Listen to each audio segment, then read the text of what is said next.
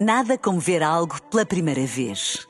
Porque às vezes, quando vemos e revemos, esquecemos-nos de como é bom descobrir o que é novo.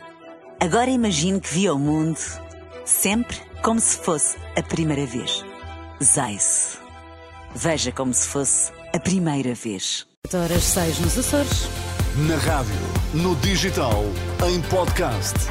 Música para sentir, informação para decidir.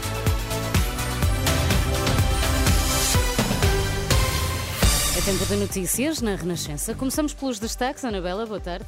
Olá, boa tarde. Infecções respiratórias estão a levar mais doentes às urgências. O Hospital de Santa Maria já enfrenta dificuldades para gerir camas. Presidente do Sindicato dos Magistrados do Ministério Público acusa Augusto Santos Silva de falta de cultura democrática. As notícias das sete na Renascença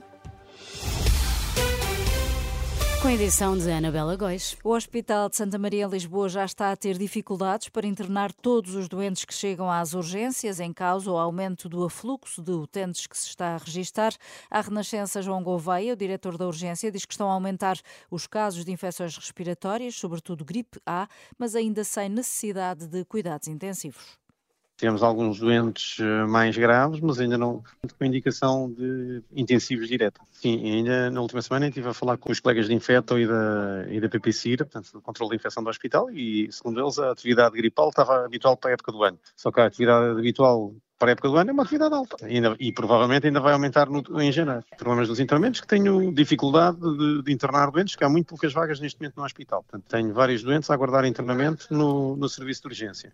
O problema é se nós continuarmos a ter esta afluência tão grande, não sei como é que, mas pronto, João Gouveia, o diretor da urgência do Hospital de Santa Maria, em declarações à Renascença. E apesar da falta de médicos e dos encerramentos de várias maternidades, a direção executiva do SNS faz um balanço positivo do plano Nascer em Segurança no Serviço Nacional de Saúde. Até ao final de novembro, nasceram nos hospitais públicos 60.613 bebés, mais 1.442 do que no mesmo período do ano passado, ou seja, um aumento de 2,3%. E mesmo na região de Lisboa e Val do Tejo, a mais crítica, nasceram mais 3% de bebés. Já para os hospitais privados foram enviadas 111 grávidas por falta de capacidade no SNS, o que dá, segundo as contas da direção executiva, menos de uma grávida por dia.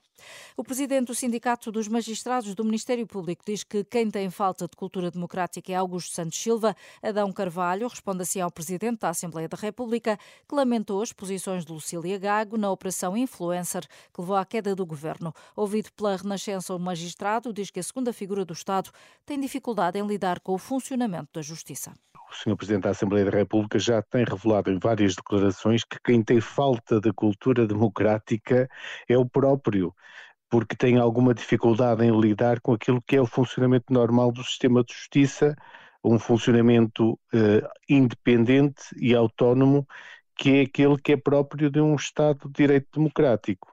Eh, e, portanto, se há algo a censurar é algumas das declarações que tem preferido, porque se a Procuradora-Geral da República e o Ministério Público estão a exercer as competências que constitucionalmente lhes estão atribuídas, não está a fazer mais do que a sua obrigação e, portanto, está a, a funcionar democraticamente.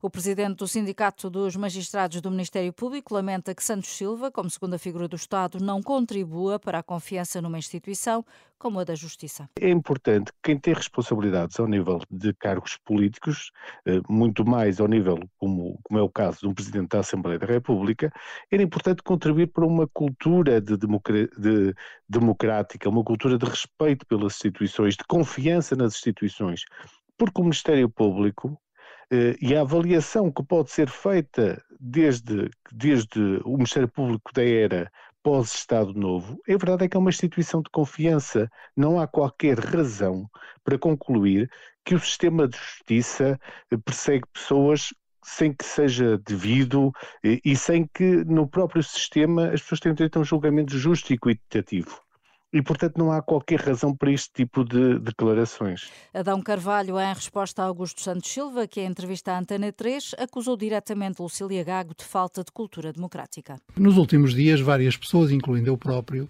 têm discordado da forma como o Ministério Público interveio publicamente a propósito de certos processos. Não interessa quais os processos, E a resposta da mais alta autoridade do Ministério Público tem sido estão a atacar o Ministério Público. Isto é uma cultura pouco democrática.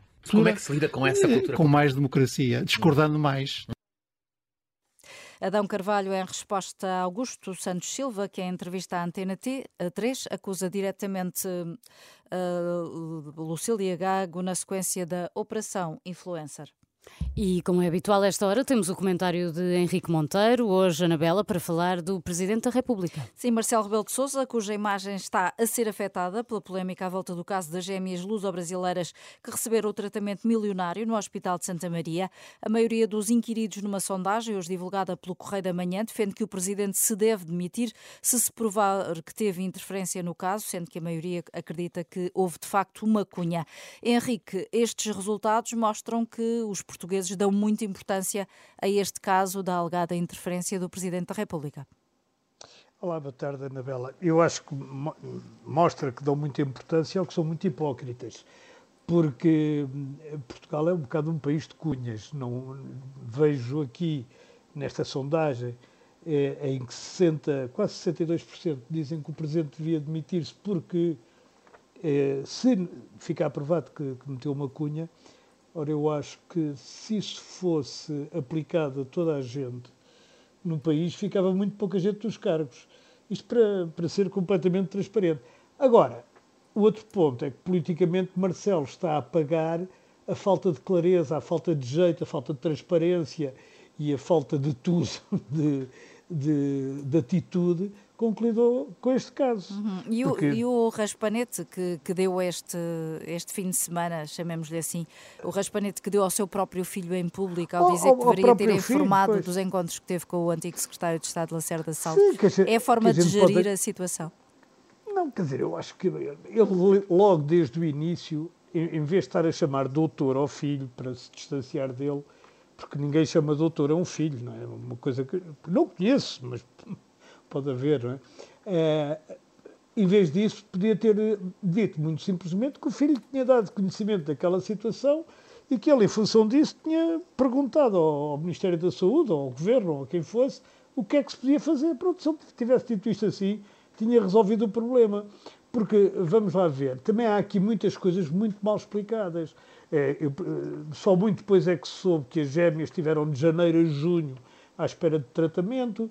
Quer dizer, eh, não é muito claro, eh, são sempre tratadas por luso-brasileiras, mas se elas são luso-brasileiras, elas são portuguesas. São brasileiras, mas também são portuguesas. Portanto, e, portanto o caso não terá aquela todo. gravidade Quer que dizer, foi dada de início, não é? Mas voltando... não sei se o, que, o que tem gravidade é o facto do Presidente falar daquela maneira e depois também o, o ex-secretário de Estado Lacerda Salles, que são pouco claros. Porque é que e muito dizer, esquecidos. logo dizer a verdade. Uh, Henrique, e, e, é de prever que esta polémica vai arrefecer uh, agora durante a campanha eleitoral para as legislativas ou vamos continuar a ouvir falar deste caso? Bem, como a campanha é para as legislativas e o Presidente da República não participa nelas, senão muito indiretamente, é natural que arrefeça um pouco, porque começa-se a falar de outras coisas e até porque isto não convém, segundo já se percebeu, este assunto não é muito conveniente nem para o Presidente nem para o Partido Socialista, não é? Para o governo. E também não é conveniente para o PSD, porque o presidente, de certa forma, é ligado ao PSD, era militante do PSD, já foi presidente do PSD. Portanto, há aqui poucos fios. Eu penso que sim, que acaba por se diluir, e acho que é daqueles casos, quanto mais se conhece, eh, eh, menos importância se dá, salvo a isto que eu já referi, que é a falta de memória, a falta de jeito, a falta de transparência com que estes dois políticos, sobretudo, mas outros também, se têm referido ao caso. Obrigada, Henrique, e até amanhã. Até amanhã. Filipe, entretanto, já sabe que o número vencedor da Lotaria de Natal foi vendido nos distritos de Lisboa e do Porto. O sorteio foi ao final da manhã, demos conta aqui na Renascença. O número vencedor é o 01913. Não sei se compraste, não sei não se já comprei. Conferiste. Portanto, Pronto, eu não é ganhei de certeza. Eu também não, também não comprei, mas talvez a do ano novo, logo se vê. Eh, este ano estavam em jogo 12 milhões e meio de Uau. euros no total das 10 séries emitidas. Provavelmente alguém teve uma prenda, Sim. enfim, uns dias atrasada, mas uma prenda neste Natal. Sim, o que é? vale é isso. Parabéns, parabéns. São sete e nove, boa tarde. Nada como ver algo pela primeira vez. Porque às vezes, quando vemos e revemos, esquecemos-nos de como é bom descobrir o que é novo. Agora imagine que viu o mundo sempre como se fosse a primeira vez. Zais. Veja como se fosse a primeira vez.